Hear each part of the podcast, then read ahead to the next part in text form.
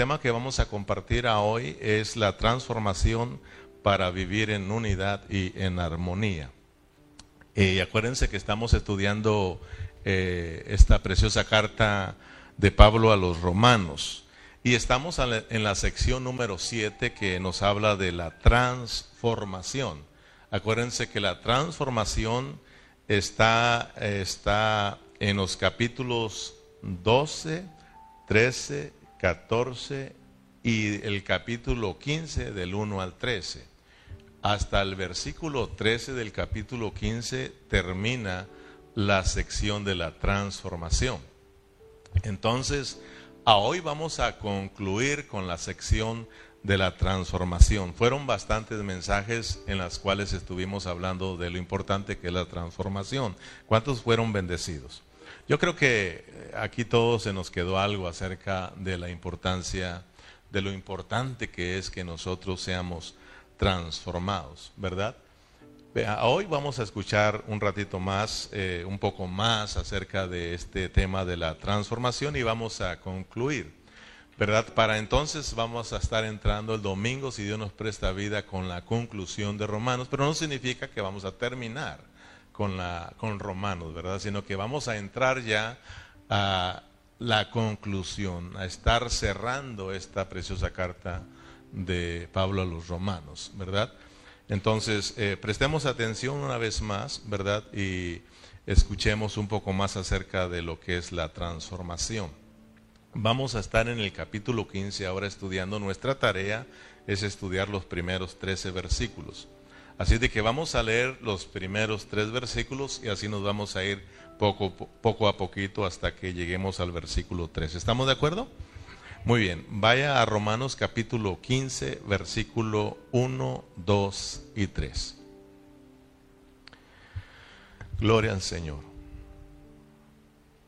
Siempre también agradecidos por todos los hermanos, amigos de Facebook, ¿verdad? De YouTube, que siempre están ahí conectados, así de que les saludamos y gracias por conectarse. Lo tienen, hermanos, Romanos capítulo 15, los primeros tres versículos. Así que, diga conmigo, así que. Fíjate, fíjate el hablar eh, de Pablo. Así que, ¿verdad? Los que somos fuertes debemos soportar las flaquezas de los débiles y no agradarnos a nosotros mismos. Cada uno de nosotros agrade a su prójimo en lo que es bueno para edificación.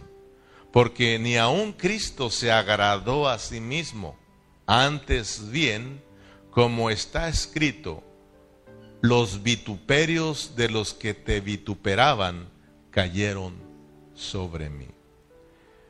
Como le decía, la expresión así que eh, Pablo se está refiriendo a lo que él ya habló en el capítulo 14, porque el capítulo 14 es la el capítulo 15, perdón, es la continuación del capítulo 14. Qué revelación. Amén. O sea de que te digo esto para que nosotros miramos que todavía Pablo en el capítulo 15 continúa con el mismo tema de la transformación continúa con el mismo tema de, soportar al débil en la fe, ¿verdad? Eh, pero es importante que notemos que esa palabra así que está diciendo Pablo, bueno, ya aprendieron que nuestra transformación es para la vida de la iglesia. Ya aprendieron que la vida de la iglesia es para nuestra transformación. Y nuestra transformación es para que nosotros nos hagamos uno con nuestros hermanos. La transformación es para que nosotros soportemos a los débiles en la fe, ¿verdad? Entonces dice, ahora pues, significa, ahora pues vamos a, experimentarlo, vamos a practicarlo, vamos a vivirlo, porque ese es eso es lo que Pablo quiere desde el capítulo 2, meternos, meternos, meternos a la práctica. Porque si nosotros nos, examinamos, nos damos cuenta que nos falta práctica, ¿sí o no? Nos falta práctica. ¿Cuántos de ustedes se han preocupado por los hermanos que no han venido acá? Y aunque sea un texto, aunque sea una llamadita, una visitada, ¿verdad? Entonces, tenemos que entrarle a la práctica. Esto es lo que nos va a llevar a, la transformación. El tema no se le olvide, que nuestra transformación es para vivir la unidad y en armonía. O sea, que mire, lo bonito en una familia es cuando la familia está junta y está en armonía. O sea, significa no están divididos. Porque lo triste de una familia es que esté peleada. O sea, ya son una familia. Lo que los une es, es la vida que traen de los padres. Es, es, la sangre que corre en sus venas de sus mismos padres. Y esa es lo une. Aunque no quieran, no quieran, son hermanos. Pero es triste ver que entre hermanos están peleados. Que entre la familia está dividida. ¿Verdad? Un hermano no quiere ver al otro. Están peleados, no se hablan, pero son hermanos. Eso es triste, ¿sí o no? Pues en la familia de Dios también eso es triste de que todos seamos engendrados por el mismo Padre, de que todos tengamos el mismo espíritu y que todos seamos uno, ¿verdad? Pero que nosotros no aprendamos a vivir en armonía, sino que todos estemos divididos. Porque déjeme decirle que podemos estar aquí juntos. ¿Y qué es lo que nos une? Lo que nos une es la vida de Cristo. Lo que nos une es Cristo como el Espíritu que mora dentro de cada uno de nosotros. Tú vienes aquí por el Espíritu, si no tuvieras a Dios dentro de ti, no sé dónde estaríamos. Pero entendemos que somos la familia, entendemos que somos hijos de Dios. Dice Juan que fuimos engendrados por Él, fuimos engendrados por Dios, por eso nos llamamos hermanos. ¿Sí o no, hermanos? Porque somos hijos del mismo Padre, somos hijos de Dios por, por engendramiento. Dios nos engendró, ¿verdad? Pero lo triste es de que podemos estar aquí y no en armonía, o sea, no en acuerdo. Uno por cada lado, yo por mi lado y tú por tu lado. Yo hago lo que quiero y tú también. Y eso no es agradable a Dios. Pablo entonces lo que quiere es de que entendamos que todos los que hemos sido engendrados por Dios, todos los que hemos sido salvos, experimentemos ahora la transformación, la cual nos va a llevar a que nos hagamos uno con nuestros hermanos y no solo estemos unidos en el alma, sino que también seamos unidos, perdón, no, solo seamos unidos en el espíritu, sino que también seamos unidos en el alma. Y eso es lo difícil, hermano. Gracias a Dios que por la fe nosotros fuimos, fuimos engendrados por Dios y nos llegó la vida de Dios, nos llegó el Espíritu Santo dentro de nosotros, a ti también te llegó, ¿verdad? Eh, somos de fe y somos uno en Cristo Jesús por esa vida del Espíritu, porque todos estamos aquí por ese mismo Espíritu. Pero, ¿verdad que es triste saber que yo vivo por, yo vivo como yo quiera y tú también vives como tú quieras? Y eso es lo que a Dios no le agrada. Entonces, lo que está haciendo Pablo es que nos metamos a, a guardar esa unidad del Espíritu, que nos hagamos uno, pues, ahora en el alma, porque solamente experimentando la transformación, la transformación es en el alma, no es en el espíritu. La transformación es en el alma. Y si somos transformados, entonces yo voy a amar a mis hermanos. Como sean, sean como sean, yo voy a hablar, yo voy a amar a mis hermanos. Porque estoy siendo transformado y esa transformación es para que yo pueda hacerme uno con mis hermanos. Por eso, si a ti te cuesta estar con los hermanos, Fíjate, si a ti te cuesta estar con los hermanos, si a ti no te motiva el, hoy van a estar los hermanos juntos, yo quiero estar ahí. Si a ti no te motiva eso, hermano, eso es muestra de que tú no estás siendo transformado. Amén. Entonces es importante nuestra transformación en el alma para poder estar ahí con mis hermanos. Y no solo eso, estamos aprendiendo para soportar a los que son débiles en la fe.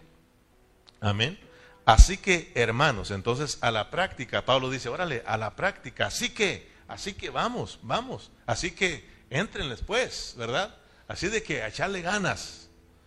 Es como si yo le dijera ahorita, hermano, ya aprendimos lo que es eh, soportar a los débiles en la fe, así de que Éntrenle pues, o entremos, le dijo aquel. Echémosle ganas, ¿verdad? Así que los que somos fuertes debemos soportar las flaquezas de los débiles y no agradarnos a nosotros mismos. Cada uno de nosotros agrade a su prójimo en lo que es bueno para edificación, porque ni aun Cristo se agradó a sí mismo, antes bien como está escrito, los vituperios de los que te vituperaban cayeron sobre mí. Podemos decir que ahora debemos de, debemos de soportar a los débiles como Cristo nos soportó a nosotros. Amén. Así que, hermanos, los que somos fuertes, me gusta la expresión de Pablo. Pablo sabía quién era él en Cristo. Pablo conocía su condición espiritual. ¿Tú la conoces? Pablo se contó entre quiénes. Pablo se contó entre quiénes. Así los que los que somos fuertes, fíjate Pablo, los que somos fuertes. Pablo está contado entre el grupo de los fuertes. Dice, los que somos fuertes, soportemos la flaqueza de los débiles. Soportemos a los hermanos débiles, ¿verdad?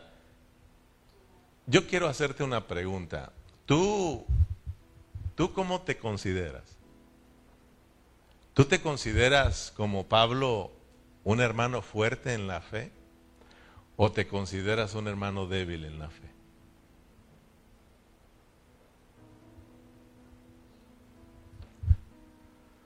¿Cómo te consideras? Ahí, ahí tú, tú solito contéstala. No, no, no, no quiero que tú levantes tu voz. ¿Verdad? Porque esa es la pregunta que me hacía Dios a mí. Por eso yo no te quiero que te pierdas la bendición. Cuando yo estaba estudiando, porque primero a uno le dan, ¿sí o no? Entonces dice Dios, calle, ¿cómo te consideras tú? Pablo, mi siervo, dice que él era fuerte. ¿Y tú? Por eso yo le digo, ¿y, ¿y tú, hermano? ¿Cómo te consideras? Dice Pablo que los que somos fuertes debemos soportar las flaquezas de los débiles y no agradarnos a nosotros mismos. O sea, de que el que es fuerte en fe, ser fuerte en fe es que tú estás creciendo en vida. Y estar creciendo en vida significa que tú estás experimentando una transformación. O sea, no puedes ser transformado si Cristo no está creciendo en ti. La transformación significa que Cristo, eh, tú te estás pareciendo a Cristo, yo me estoy pareciendo a Cristo, yo estoy viviendo la vida de Cristo estoy disfrutando a Cristo. Cristo es expresado en mi vida. O sea, mi vida ahora es Cristo, mi vivir ahora es Cristo, es Cristo en mí, ¿verdad? Eso es, es que yo estoy siendo transformado. Ya el calle viejo se está acabando y un calle nuevo está, está viviendo, ¿verdad? Ese es, el que está viviendo y experimentando la vida de Cristo. Entonces dice que los, los fuertes no están para qué, hermanos? para agradarse a sí mismos, sino para agradar a quién? A nuestros hermanos débiles en la fe. Fíjate bien, es muy importante que nosotros captemos el hablar de Pablo para que no saquemos el hablar de, para que no saquemos de contexto el hablar del apóstol Pablo. O sea, de que Pablo está diciendo nosotros que somos fuertes, debemos ser los que cuidan a los hermanos. O sea, ya no vas a vivir para ti, para agradarte a ti. El ser fuertes en la fe, el estar creciendo como cristianos, hermanos, no es para ser muy espirituales. No es para sentirnos los que lo sabemos todo y, y ah, cuánto hacemos, cuánto no. No, no, no. Mi madurez, mi transformación es para ayudar a los hermanos es para agradar a los hermanos, no es para agradarme a mí. Yo no estoy aquí en esta tarde para agradarme a mí y que ustedes digan, wow, qué, sabiduría la del pastor, qué mensajes. No, no, hermano, estamos aquí para agradar a los hermanos, para ayudar a los hermanos, en especial a los que son débiles en la fe. Yo, como una persona madura, yo tengo que entender que mi madurez es para soportar a mis hermanos débiles en la fe, para ayudarlos pues. Amén. ya no estoy aquí para mí. Dice la palabra que, que los que vivimos ya no vivimos para nosotros mismos, sino que vivimos para quién? Para aquel quien nos amó y se entregó por todos nosotros. Es decir, ahora vivimos para Cristo. Y si ustedes son de Cristo, entonces vivimos para nuestros hermanos también, los que somos fuertes en la fe. Los que no son fuertes en la fe, ustedes saben que ellos viven para ellos. Pero los, los, los fuertes en la fe, no. Pablo entonces está tratando este asunto con los romanos. ¿Verdad? Ahí tenemos fuertes y tenemos débiles. ¿Qué pasaba con los hermanos débiles? ¿Qué pasaba con ellos?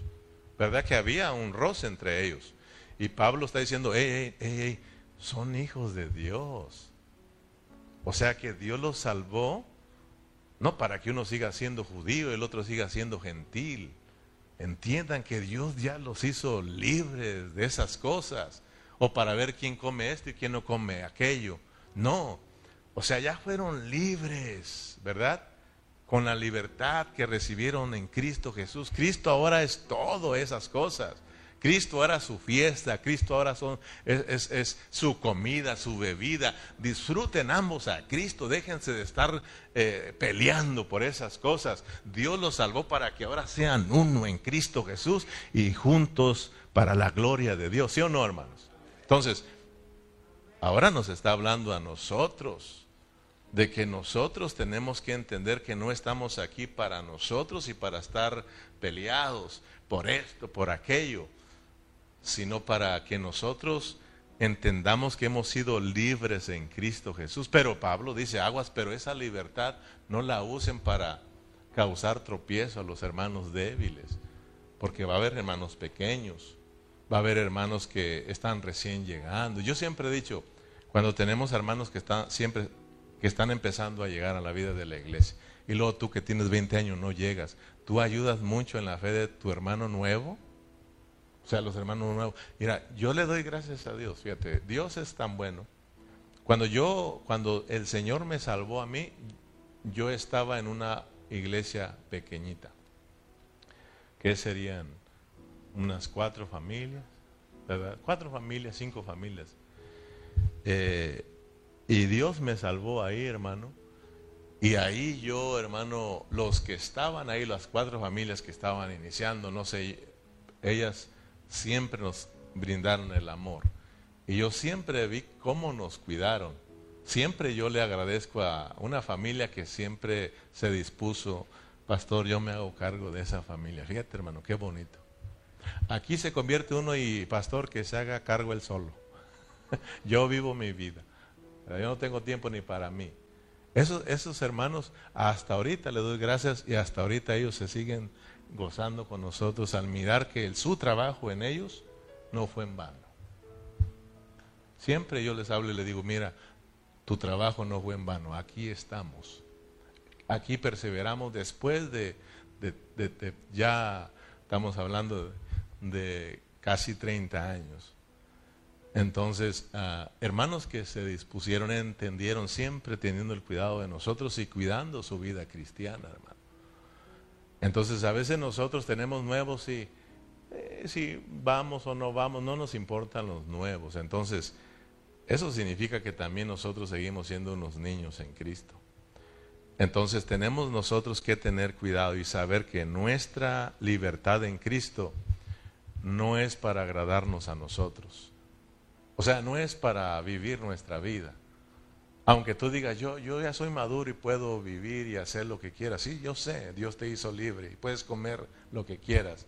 Pero acuérdate que ¿quién te está rodeando? Tienes hermanos, entonces tienes que tener mucho cuidado. Amén. Cada uno de nosotros agrade a su prójimo en lo que es bueno para edificación.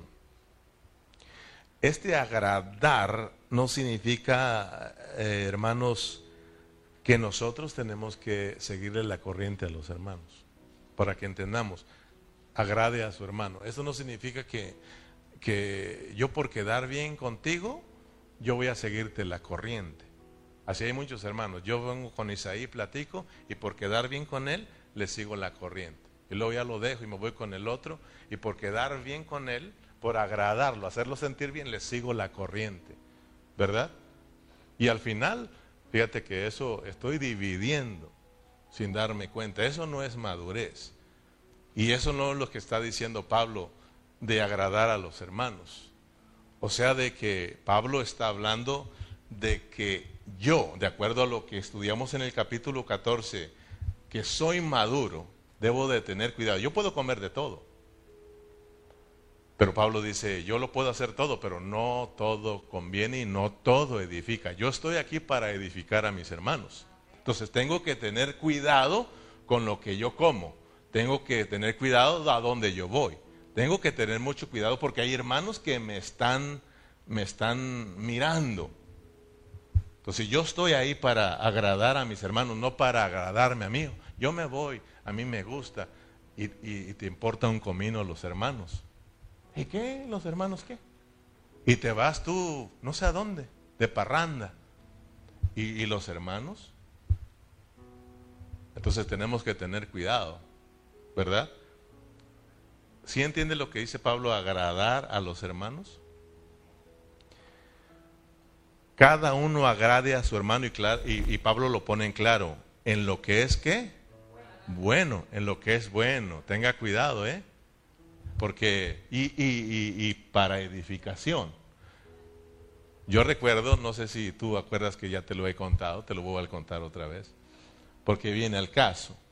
¿Te acuerdas que una vez eh, hay una anécdota para que nadie empiece a quién será, De un, de, de un hermanito joven que por ahí a escondidas se fue al baile no, es de aquí, es de México, no tampoco.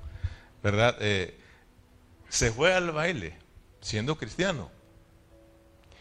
Entonces ahí andaba bailando, pero entrado de cachetito con una muchacha. Y andaba entrado el hermano contento ahí. Y de repente, aguas, porque no, de repente no sabes quién anda ahí, ¿verdad? De repente lo vieron personas que conocían que este es cristiano. Y en una chancita se le arrimaron para saludarlo. Y le dijeron, oye, si, ¿qué pasó? Pues tú eres cristiano, ¿que no? Dijo, sí, pero soy maduro. Soy maduro, fíjate bien, ¿eh? Dijo, ¿sabe lo que anda haciendo, verdad? No ando de cachetito porque sea mi novia. El, sonido está fuerte y yo, yo le ando evangelizando. Yo le ando evangelizando porque yo me la quiero ganar para Cristo. Y para eso Pablo dice que me tengo que hacer uno con ella. Fíjate bien, ¿eh? mira qué bonito, hermano. Si aquel era cristiano, el que lo miró le ayudó mucho, lo edificó mucho para dejar todas esas cosas mundanas, ¿no? O sea, Dice Pablo, claro, hey, agrada al hermano en lo que es bueno y que lo va a edificar. O sea, no agrades a los, a los hermanos lo que no es bueno y que no lo va a edificar, lo vas a hacer tropezar. No uses tu madurez para eso. Porque Pablo fue claro, el que es maduro lo puede hacer todo. Fíjate bien, el que es maduro lo puede hacer todo. Pero aguas, ¿Dónde andas, hermano? Aguas, ¿quién te está viendo? Y como de repente ahora, hermano, ya no se sabe. Tienes que tener mucho cuidado.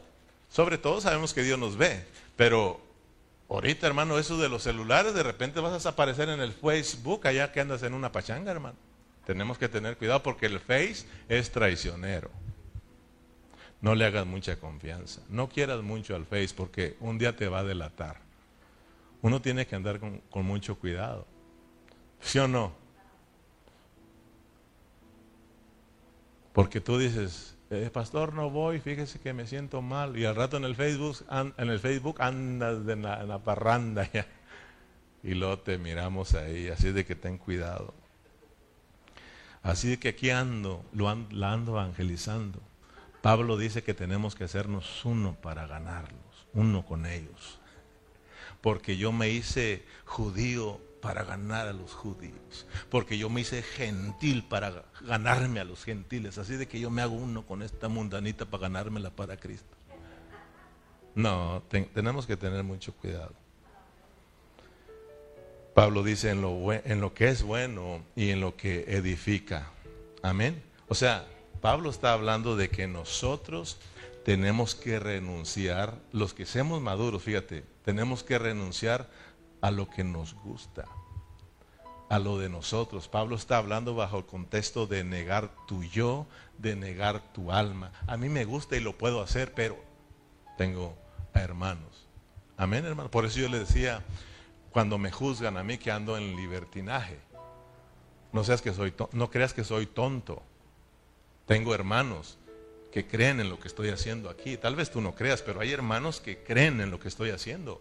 Y son hermanos que están imitando mi fe. Y yo por esos hermanos, aunque lo pueda hacer y pueda ir donde yo quiera, porque soy maduro, tengo que tener mucho cuidado de mis hermanos. Amén o no amén. Porque es que pastor dicen, ah bueno, una cosa es que digan hermano y otro que me lo comprueben a mí. No te andes creyendo.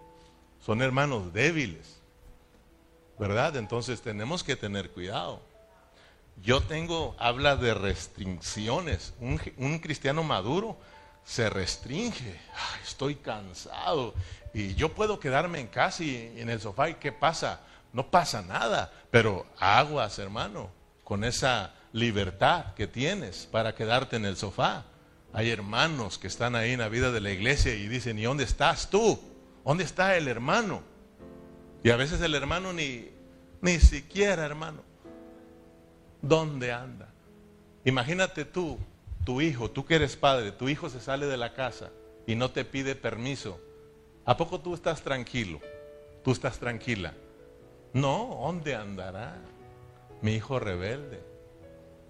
Uno tiene que, gracias a Dios, como Fernando se reportó, ¿verdad? Vengo tarde, pastor, ¿verdad? Y yo sé que, imagínate, el no verlo aquí, uno dice, ya se desanimó. ¿Verdad? Y si uno no se reporta, pues, uno no sabe ni, qué onda. Si a veces sí, hacemos pecar a los hermanos, ¿sí o no? Si los hacemos pecar. Pues, ¿cómo estará el hermano? ¿Verdad? ¿Cómo andará? Y empezamos nosotros ahí a quebrarnos la cabeza. Entonces tenemos que cuidarnos como familia. Un hijo le dice al papá dónde va a ir. ¿Sí o no? Voy a salir y él ya sabe que está bien, ya sabe dónde anda su hijo. Nosotros como hijos de Dios reportarnos. No voy a ir, si voy a ir. Porque a un hermano me dice, ay, usted es muy exagerado. Entonces si voy al baño le voy a decir, hermano, tampoco es, tú eres el exagerado. ¿Sí, ¿Sí o no, hermano? Porque a veces creen que el pastor quiere cada paso que dan. Usted sabe a lo que me refiero, hermano. Es más, y yo lo que quiero es orar por usted y bendecirlo. ¿Sí me entiende?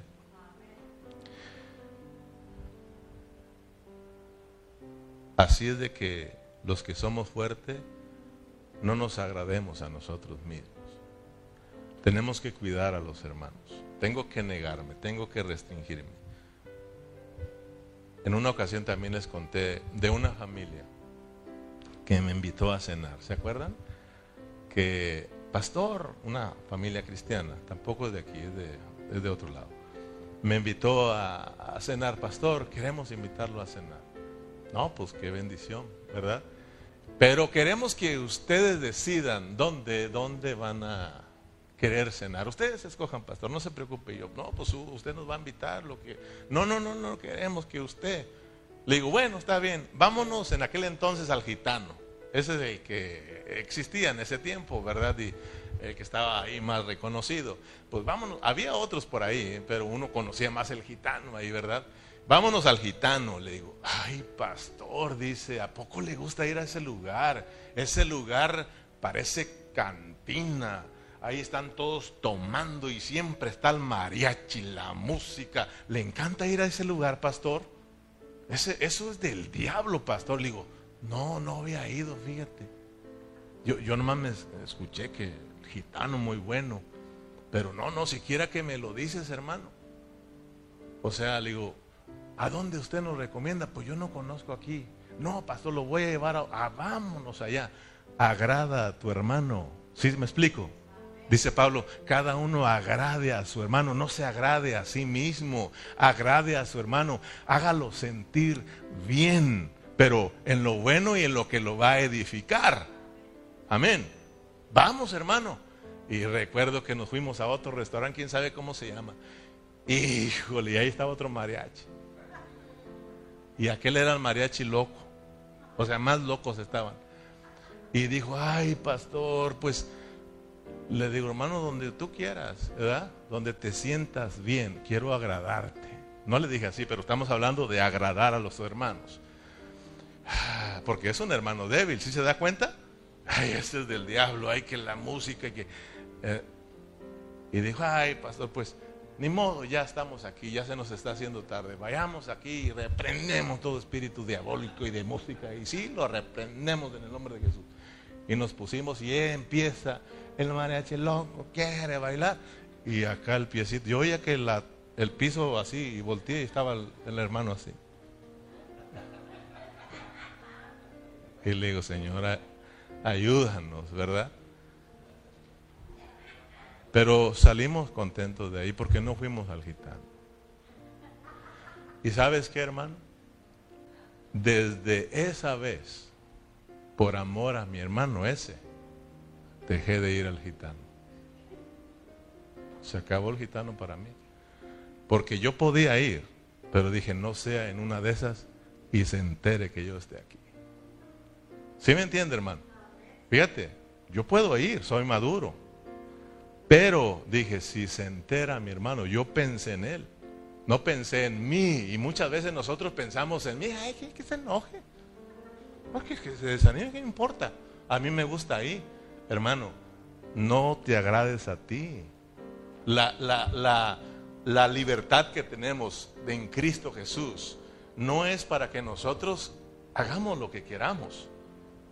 No es para agradarnos a nosotros. Pablo dice, es para que agrades a tu prójimo, a tu hermano, en este caso a los que son débiles, y tú les ayudes y los lleves a la edificación. Entonces, hermano, por amor a mi hermano, yo le dije a mi esposa, se acabó el gitano para nosotros. Se acabó. Y de esta manera nos hemos venido restringiendo en otros lados.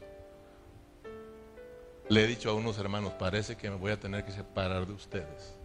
¿Pero por qué, pastor? Por amor a otros débiles que dicen que solamente con ustedes me juntos.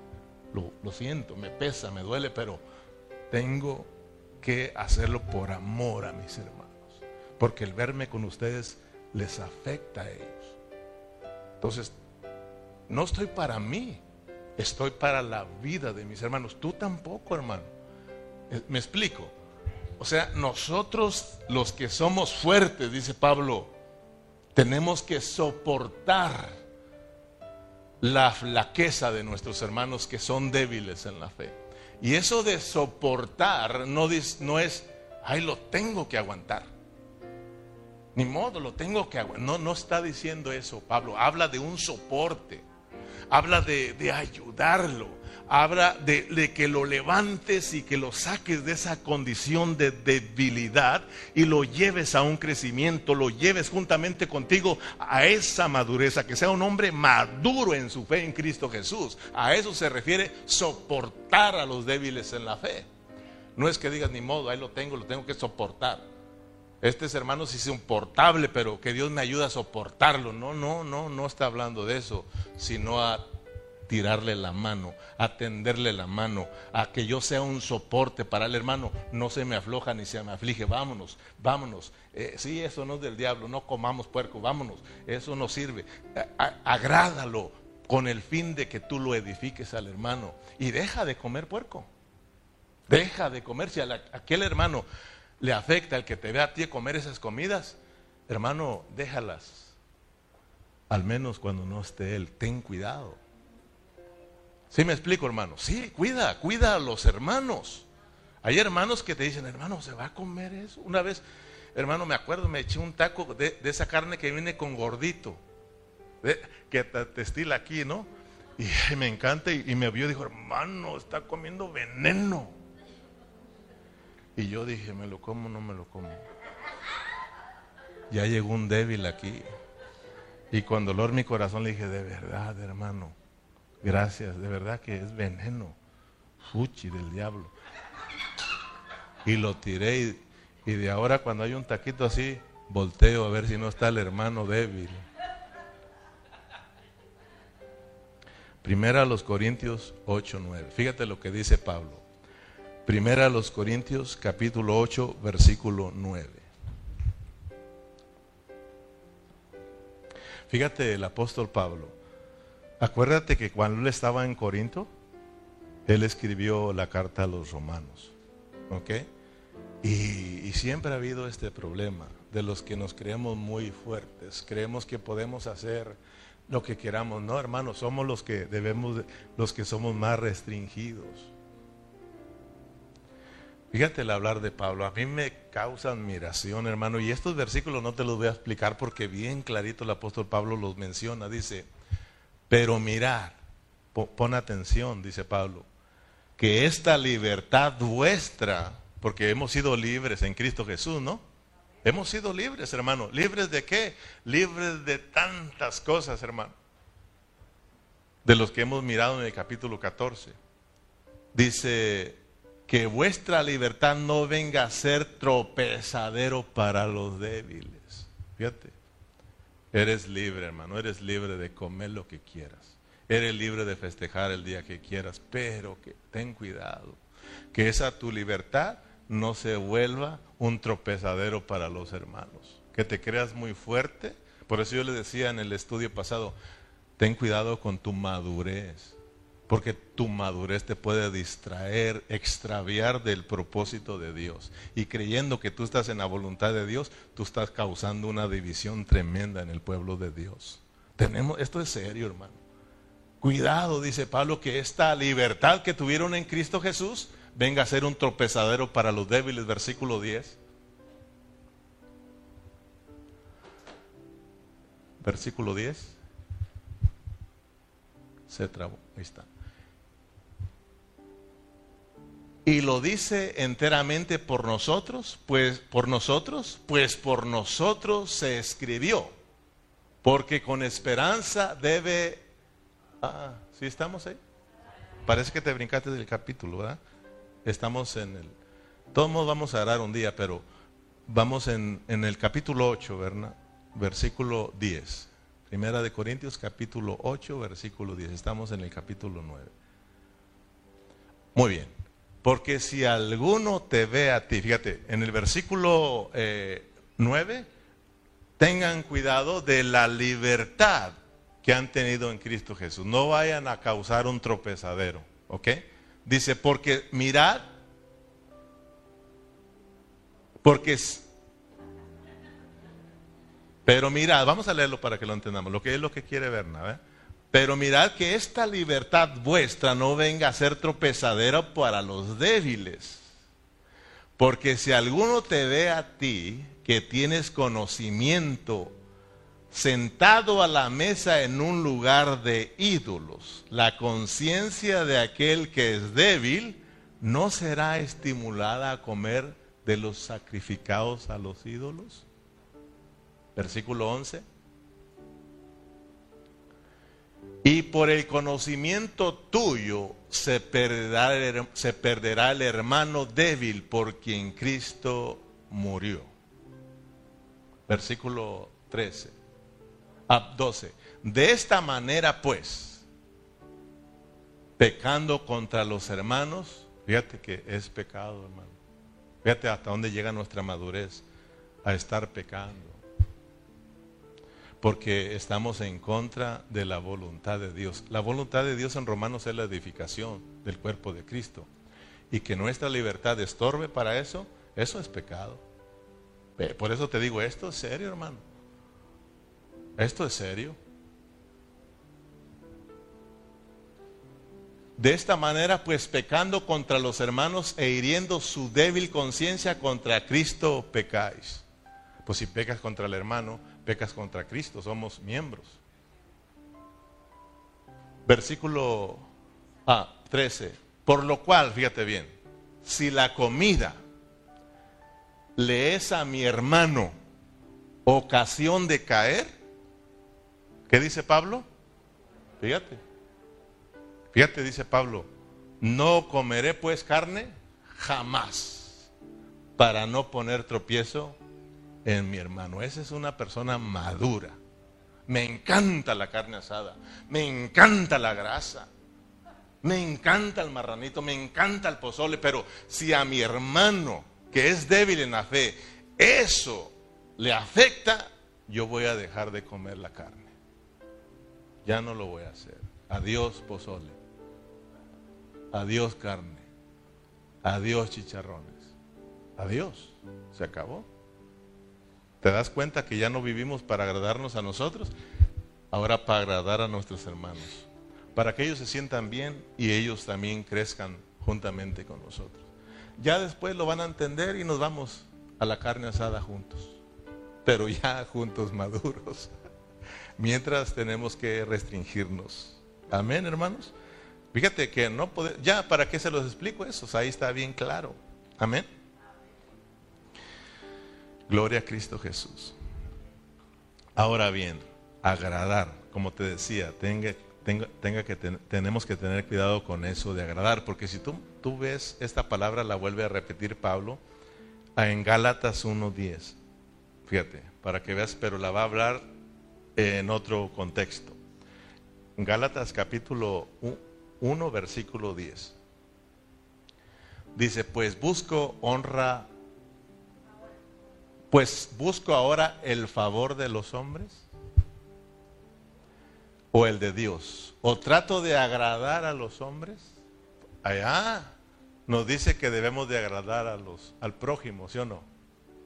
Ahora Pablo dice, yo voy a tratar de agradar a los hombres porque para que tú sepas, ¿verdad? Y te si te encuentras con este versículo va a decir el pastor, pues que tenemos que agradar y pero Pablo acá dice que cómo va a agradar a los hombres. Pero también dijo que él agrada a los hombres, al prójimo, a los hermanos débiles. Aquí dice, o trato de agradar a los hombres, pues si todavía agradar a los hombres, no sería siervo de Cristo. Ahí dice Pablo, yo no voy a agradar a los, a los hombres. Pero sí sabes bajo qué contexto lo está diciendo, ¿verdad? Bajo la predicación del Evangelio, porque había otros que se habían metido predicando otro Evangelio y extraviando a los hermanos de la verdad. Entonces Pablo dice, yo vine, a, yo, vine, a predicarles el verdadero Evangelio y no voy a diluirlos por quedar bien con ustedes. No voy a diluirlo por, agradarlos. O porque si no, si no, ya no diezmo, pastor. Bájele dos rayitas, ¿eh? Si no, olvídese de mis diezmos. Así me dijo un hermano. Le digo, hermano, por favor, ni que, ni que viviera con tus diezmos. Guárdeselos y cásteselos si quiere. Yo no estoy por esos diezmos. Si estuviera por esos diezmos, imagínate, ya me hubiera muerto. Pero mira, estamos gorditos. ¿Sí o no, hermano? Hay gente que sí, lamentablemente y tristemente lo digo, hay, hay pastores falsos que están por eso, hermano. Pero tú sabes que yo no. Y tú sabes que si tú no das, tú sabes que no, hermano. Pablo dice, no, hermano. Entonces dice, yo no me voy a, yo no voy a tratar de agradarte, que te sientas bien, hablándote otro evangelio. Yo si predico tratándote de agradar, entonces yo no soy un siervo de Cristo. ¿Sí? Entonces hay que hablar la verdad. Mira, yo voy a hablar la verdad. Y los hermanos que se van a ir, se van a ir. Pero esos no son de Dios. Los que son de Dios y aman la palabra se quedan. Así de sencillo. Ahora hay que hacerlo con gracia y hay que hacerlo con amor. Pero no vamos a diluir el mensaje por tratar de que te sientas bien. Porque a veces vamos y predicamos por tal de ganarnos a los hermanos y que nos abran las puertas para que nos vuelvan a invitar a predicar. Porque si hablamos fuerte ya, ya se nos cierran las puertas y ya no hay dinero. Pues. ¿Sí me explico, hermano? Un hermano ahí con billetes, no es de aquí tampoco, pero le dijo al pastor, pastor, él llegó a la vida de la iglesia. Dijo, yo quiero decirle que tengo dinero. Y conmigo no le va a hacer falta nada. Le voy a poner su casa, le voy a comprar su carro, le voy a dar para que usted no tenga que trabajar y preocuparse. Pero solo bájale dos rayitas. Nunca diga que yo soy un adúltero, porque traigo a otra. Se dio cuenta el pastor, ya lo traían a mira. Y rápidamente le brincó. Y dijo, el pastor está bueno. Y le dijo, este que ven aquí es un adúltero. Fíjate hermano, no, yo no te voy a agradar a ti. Yo no voy a diluir el mensaje por, por, por tratar de que te sientas bien. Imagínate, yo dije, una casa, un carro, ay Dios mío. Pablo dijo, no, no, no sería siervo de Cristo. Un siervo de Cristo, un siervo de Dios, va a predicar el Evangelio en su pureza. Te enojas ni modo. Es Dios. Más nos vale. Yo voy a dar cuentas, ¿sí o no? Entonces lo hacemos con amor, lo hacemos con la vida de Cristo nosotros, con el anhelo de que ustedes conozcan la verdad. Amén. Dice en el versículo 3, porque ni aun Cristo se agradó a sí mismo. Fíjense bien, Cristo no se agradó a sí mismo. Antes bien, como está escrito, estoy en Romanos 15, versículo 3, como está escrito, los vituperios de los que te vituperaban cayeron sobre mí. Pablo nos pone el ejemplo de los ejemplos, nos pone a nuestro Señor Jesucristo, para que aprendamos de él que Cristo, dice Pablo, cuando Cristo vino a esta tierra y estuvo esta tierra, no vino para agradarse a sí mismo, él vino para hacerse uno con la humanidad ¿Con qué fin se hizo uno? Porque dice Pablo, hermano, dice la palabra, hermanos, eh, que Cristo se humilló a sí mismo, tomando forma de hombre, se hizo semejante a los hombres, pero sin la naturaleza pecaminosa. ¿Sí o no, hermanos? Sin pecado, dice la palabra del Señor. Pero fíjese, a ese, a ese Dios, eh, Dios grande, Dios poderoso, Dios santo, Vino a esta tierra, pero no vino para agradarse a sí mismo, no vino para hacer lo que él quiere. Él venía con, una, con un propósito, él venía para hacerse uno con, con la humanidad, para que la humanidad pudiera regresar a Dios. Gracias a Dios por Cristo, hermanos. Gracias a Dios por la humildad que tuvo Cristo. Gracias a Dios porque Él se humilló, hermano, a sí mismo sin aferrarse, hermanos, sino que Él sabía que solamente de esa manera el hombre que estaba caído y en pecado iba a alcanzar la misericordia, el perdón de Dios, iba a regresar para ser reconciliado con Dios, para que ahora estemos aquí juntos, hermano, como familia de Dios. Ese es Cristo, hermano. Él mismo dijo, yo no vine a, hacer, a, que me sirvieran, yo vine a servir y yo vine a dar mi vida por, por todos ustedes. Yo no vine a hacer la, mi voluntad, yo vine a hacer la voluntad que me dio el Padre, la voluntad del Padre. Yo no vine a hablar lo que yo quería, yo vine a hablar lo que el Padre me dijo que hablara. Es más, el Espíritu va a venir y tampoco va a hablar lo que Él quiera, Él va a hablar lo que escuchó de mí. Así de que el Espíritu está dentro de nosotros y no voy a hablar yo lo que yo quiera, sino que lo que el Espíritu nos enseñe, eso vamos a hablar. Amén. Pero fíjense, Cristo, Cristo nuestro ejemplo, Él vino para nosotros. Él se dio para nosotros. Nosotros no solamente éramos débiles, no, no, ni siquiera teníamos fe nosotros, hermano. Pablo dice que nosotros tenemos que soportar la flaqueza de los hermanos débiles. Pero nosotros antes de conocer a Cristo no éramos débiles en la fe, no teníamos ni fe. Sin embargo, Cristo vino para darnos fe, hermano. Él nos impartió su fe. Dios nos impartió la fe de Jesús para que nosotros creyéramos en Él, para que nosotros fuéramos perdonados, reconciliados con Dios y ahora seamos hijos de Dios y estemos disfrutando la vida de Dios, hermano. Fíjate lo que pasa cuando nosotros que somos fuertes, porque Cristo ha sido el rey siempre, ha sido el Dios todopoderoso, pero él, hermano, no se aferró a eso, sino que él se humilló y se hizo como nosotros para alcanzarnos. Solamente de esa manera nos podía alcanzar.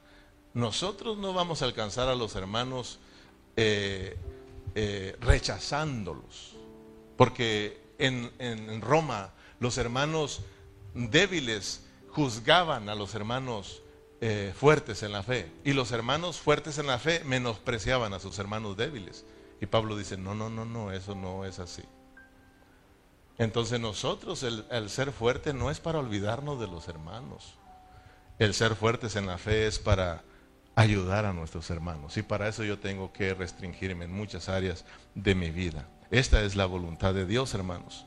En Romanos la voluntad de Dios no somos tanto nosotros. La voluntad de Dios es la vida de la iglesia, es la vida de la iglesia. Nuestro tema, la transformación es para la unidad y la armonía. Vuelvo a repetirlo. La unidad, ya todos no tenemos ningún problema. Todos los cristianos, no solamente aquí localmente, sino todos los hermanos de todas las localidades, los que son de la fe en Cristo Jesús, todos sabemos que somos uno, no tenemos ningún problema. Si tú te das cuenta de que aquel hermano que es pentecostal tiene la fe de Jesús, ha creído en Cristo, tú sabes que es nuestro hermano. ¿Sí o no, hermano? Si no tenemos ningún problema, pero ¿por qué no nos podemos llevar? ¿Por qué no podemos estar juntos? Porque nos falta transformación en el alma. Amén, hermanos. O sea, por eso no hay armonía. Y muchas veces localmente entre nosotros mismos somos cristianos, somos hijos de Dios, pero como que si no nos preocupamos el uno por el otro. ¿Verdad? Y es porque nos falta transformación. Y aquí dice eh, que tenemos que guardar la unidad, pero en armonía. Y para esto se requiere que Dios cambie mi alma. Tenemos que ser uno en el alma, y este es el problema. Cuando dice la palabra ser de un mismo sentir, los sentimientos, ¿dónde están? ¿En el espíritu o en el alma? Entonces, cuando la Biblia dice sean de un mismo sentir, ya somos uno en el espíritu, pero ahora debemos de ser uno en el alma. O sea, que Dios me cambie a mí, que Dios cambie a mí yo, hermano. Entonces, eh, yo voy a poder hacer un, hacerme uno con mis hermanos. Y voy a, voy, a, voy a tener el cuidado de mis hermanos. Y voy a cuidar mi forma de vida, hermano. Porque soy un hombre transformado. Soy un hombre de Dios. Ustedes son cristianos, hermano. Son hijos de Dios. Tenemos que cuidarnos. A veces queremos hacer y deshacer en otros lugares, fuera de este lugar. Aquí, con que aprendas a vivir la vida de la iglesia y amar a tus hermanos y a cuidar a los hermanos, hermano, eso es lo que a Dios le va a agradar. Dice la palabra en hay un salmo, cuando hablamos de armonía, hay un salmo que conocemos, el Salmo 133. Mirad cuán bueno y cuán delicioso es habitar los hermanos juntos, dice juntos, pero, pero en armonía. En armonía, porque ahí es donde Dios va a enviar la bendición y la vida eterna, porque el anhelo de Dios es la edificación del cuerpo de Cristo que todos estemos juntos, pero en armonía, no divididos, no peleados, sino juntos y en armonía. La palabra armonía viene de la armónica, viene de la orquesta, viene de muchos músicos, pero una orquesta. Muchos músicos, pero una sola orquesta que está dirigida por el maestro. Si nosotros queremos que esta orquesta, eh, de esta orquesta salga una melodía, un cántico bonito, hermano, que se pueda disfrutar, cada músico tiene que estar sujeto el uno con el otro. Y cada uno, hermano, tiene que ser dirigido por su director, por su maestro.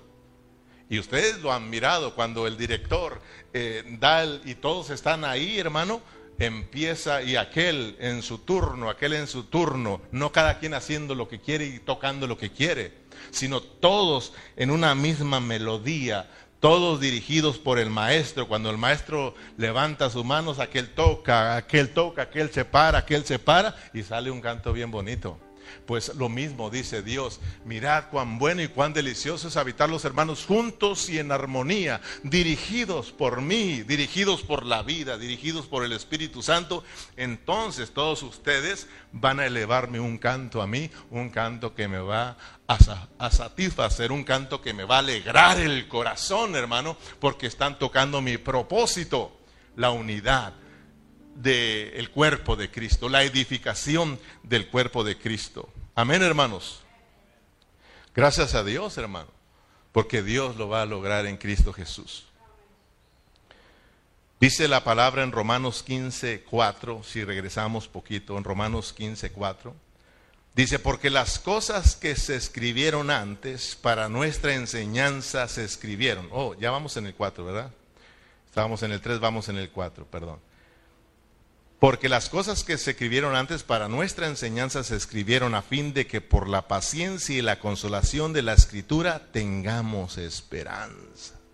Porque las cosas que se escribieron antes se escribieron para nuestra enseñanza, a fin de que por la paciencia y la consolación de las escrituras, fíjate hermano, lo importante de las escrituras.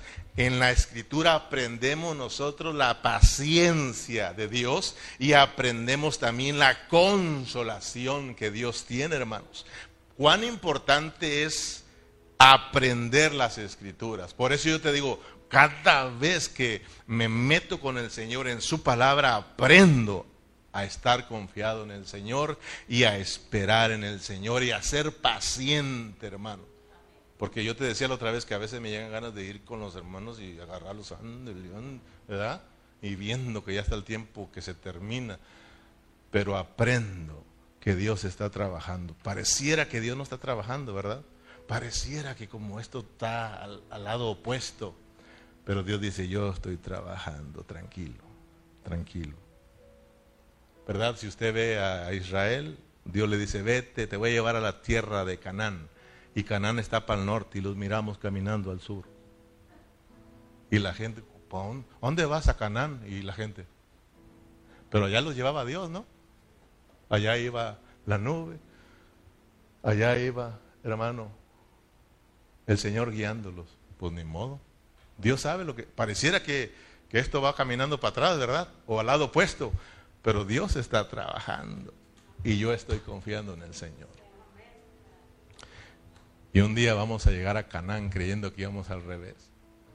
Dios dice, no, solo te quiero probar, solo te quiero hacer fuerte, ¿verdad? Porque eres duro de corazón, eres terco, entonces acá te voy a tratar y Dios nos está tratando, hermano. Por eso allá andamos y creemos que vamos bien, pero lo que Dios quiere es solamente tratarnos a nosotros. Sabemos que vamos mal. Andamos ahí, dice Dios, ahí te voy a tratar. Gracias a Dios por lo que Él hace. Entonces, dice pues, eh, las cosas que se escribieron para nuestra enseñanza se escribieron, hermano. Cuán importante es que nosotros estudiemos las escrituras. Berna nos enseñaba lo importante que es memorizar la palabra. ¿Te acuerdas? Porque esa nos va a salvar de muchas situaciones. ¿Te acuerdas cuando nos dijo, la palabra, la palabra, la palabra? No nos dio chance, uh, ah, uh, uh, todos así, ¿verdad? No nos dio ni chance. Uno, uh, ah, uh, ah", ¿verdad? Porque así llega, se fue bien rápido. Nos agarró pues de surprise. Y a veces vamos a llegar de surprise a ese lugar donde se va a requerir que conozcas las escrituras. Porque te puede salvar, hermano. ¿Cuántos, ¿Cuánto lees tú la palabra? ¿Cuánto, ¿Cuánto tiempo leen su Biblia?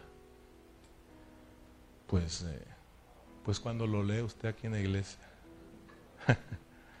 y a veces, porque está dormido, a veces. a veces nos dormimos. ¿Cuántas veces usted lee su Biblia en su casa? Es muy importante, hermano. O ya no la vuelve a abrir. Diario, hermano. Pablo acaso no dice que esta palabra abunde en vuestros corazones. Arraigaos y cimentaos. Abracen la palabra del Señor. Llénense, llénense de esta palabra. Porque ¿cómo vas a conocer la voluntad de Dios si no te metes aquí? ¿Sabes que la voluntad de Dios te la va a enseñar? ¿Pero dónde? A través de su palabra.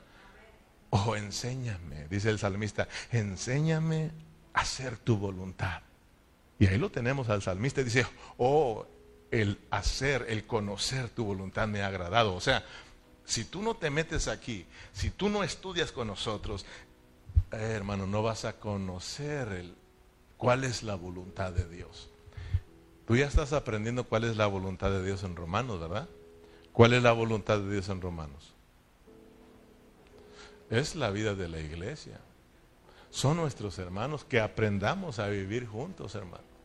Ahora sí, cuando venga el día de reunión, acuérdate de tus hermanos débiles. No sea que vaya un débil y no te mire a ti. Le vas a, no le vas a ayudar. Entonces ellos van a decir, pues ¿cómo? aquel que es fuerte, ¿verdad? No, no viene. Entonces yo puedo fallar. Y puros fallones al final, hermano. Eh, es que esto hay que tomarlo seriamente, hermano. Y como te dije, yo entiendo cuando a veces no podemos venir. Amén. Entonces, cuán importante es que nosotros aprendamos la palabra, que nosotros, hermanos, eh, conozcamos la palabra del Señor. Por eso dice la palabra, mi pueblo pereció. Mi pueblo pereció, ¿por qué? Le faltó conocimiento. Oye, ¿no tienes visión? ¿A dónde vas a ir, hermano? Entonces nosotros tenemos que pedirle al Señor que nos dé amor por su palabra. Vámonos sobre el final, Romanos 15, 7 en adelante. Por tanto, recibió los unos a los otros, como también Cristo nos recibió para gloria de Dios.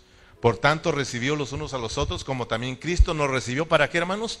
Para gloria de Dios. Pues os digo que Cristo Jesús vino a ser siervo de la circuncisión para mostrar la verdad de Dios para confirmar las promesas hechas por los padres y para que los gentiles glorifiquen a Dios por su misericordia, e, como está escrito, por tanto yo te confesaré entre los gentiles y cantaré a tu nombre. Y otra vez dice, alegraos gentiles con su pueblo. Y otra vez, alabad al Señor todos los gentiles y magnificarle todos los pueblos. Y otra vez dice, estará la raíz de Isaí y el que se levantará a regir los gentiles. Los gentiles esperarán en él y el Dios de esperanza os llene de todo gozo y de paz en el, en el creer para que abundéis en esperanza por el poder del Espíritu Santo. Este es el anhelo del corazón de Dios. Esto se llama unidad y, y armonía.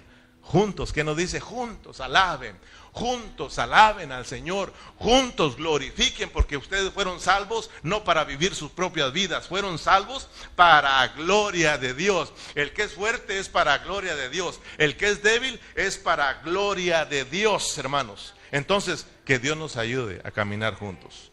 Que Dios nos ayude a caminar juntos y a cuidar a nuestros hermanos débiles. Póngase de pie.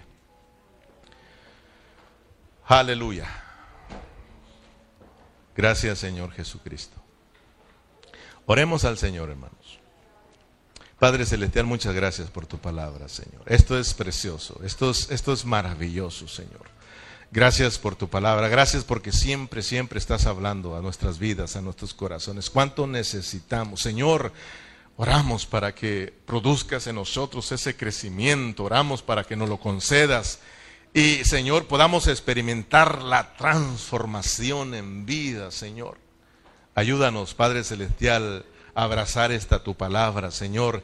Y Padre, a que entendamos que nosotros no estamos aquí, Padre, para agradarnos a nosotros, sino para agradar a nuestros hermanos y sobre todo a aquellos que son débiles en la fe, con el fin y el único propósito de que juntos, juntos, juntos, caminemos en la vida de la iglesia, juntos te glorifiquemos, juntos, Señor, eh, Padre, eh, te expresemos, como dice tu palabra, y te representemos. Muchas gracias por la vida de mis hermanos, gracias por los hermanos que siempre están conectados por vía Facebook, Oramos también por ellos para que tú, Señor, te glorifiques en sus vidas y ellos puedan experimentar esa transformación en vida. Muchas gracias.